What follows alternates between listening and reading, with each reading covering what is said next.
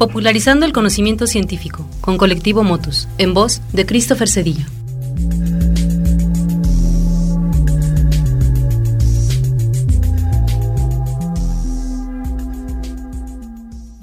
El ser humano es complejo. Dentro de esa complejidad, ¿puede ser objetivo?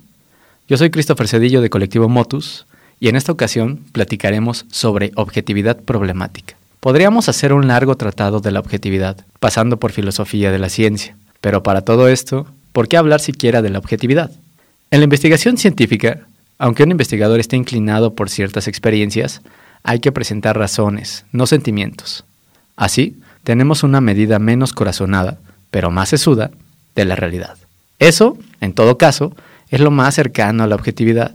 La objetividad sería algo así como ver la realidad sin los ojos humanos, sin prejuicios, sin antecedentes que no sean, a su vez, objetivos. Lo anterior parece complicado porque cada persona se va generando la llamada cosmovisión, es decir, lo que podemos ver e interpretar de la realidad.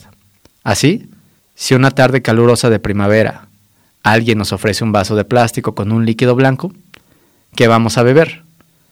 Leche fresca no quería mal, pero un pulque local tampoco. Por lo tanto, lo que veamos en el vaso depende de la experiencia previa, nos plantearíamos hipótesis y necesitaríamos beber del vaso, experimentar, para sacar conclusiones. De tal manera que a primera impresión, tal vez una persona en Nueva León piense que es un vaso de leche, mientras que uno de Hidalgo piensa en un vaso de pulque. Pero vamos más allá de lo cotidiano. Una abeja, por ejemplo, necesita poder ver las flores de las plantas para poder guiarse hacia el néctar pero no podría hacerlo si los pétalos de las flores no tuvieran características que fueran atractivas a la vista. Su vista, de la abeja. Ellas, las abejas, perciben en los pétalos algo muy similar a una pista de aterrizaje, que indica exactamente el punto en el cual deben reposar para buscar su tesoro. Esto no funcionaría si los pétalos fueran color rojo. ¿Por qué? Porque las abejas no tienen la capacidad de ver el color rojo. Ellas pueden ver una gama de colores diferentes, que no incluyen el rojo, pero sí el ultravioleta.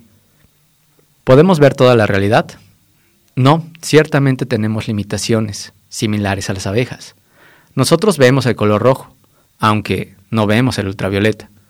Así podemos fácilmente pensar en que hay un mundo escondido, en lo invisible, que está ahí para ser descubierto por las herramientas correctas.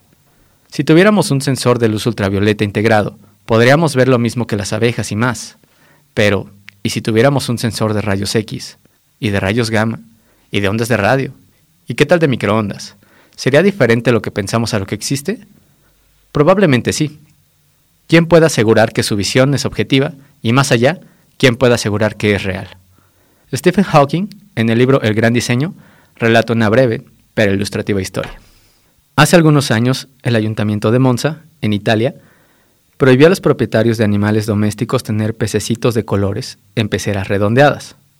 El promotor de esta medida la justificó diciendo que es cruel tener a un pez en una pecera con las paredes curvas, porque, al mirar hacia afuera, tendría una imagen distorsionada de la realidad. Pero, ¿cómo sabemos que nosotros tenemos la visión verdadera, no distorsionada, de la realidad? Podría ser que nosotros mismos estuviéramos en el interior de una especie de pecera curva, y nuestra visión de la realidad estuviera distorsionada por una lente enorme, la visión de la realidad de los pececillos es diferente a la nuestra, pero ¿podemos asegurar que es menos real? De tal manera, estamos limitados, tan limitados, que no podemos otra cosa que creer que estamos en un mundo construido de juguetes Lego, donde las formas que vemos son las que podemos y queremos ver.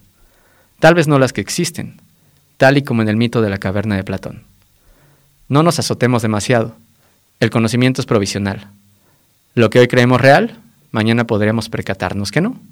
Aún así, seamos constantes en la pregunta. ¿Qué tal que esto no es como lo pensamos? Podría ser que todo esto de la objetividad sea la percepción de quien se da cuenta que el pez está dentro de una pecera y el pez y nosotros dentro de otra.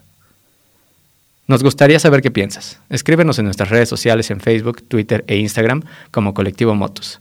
Si quieres volver a escuchar esta cápsula, busca el podcast de Colectivo Motus en Spotify. Nos escuchamos en la siguiente.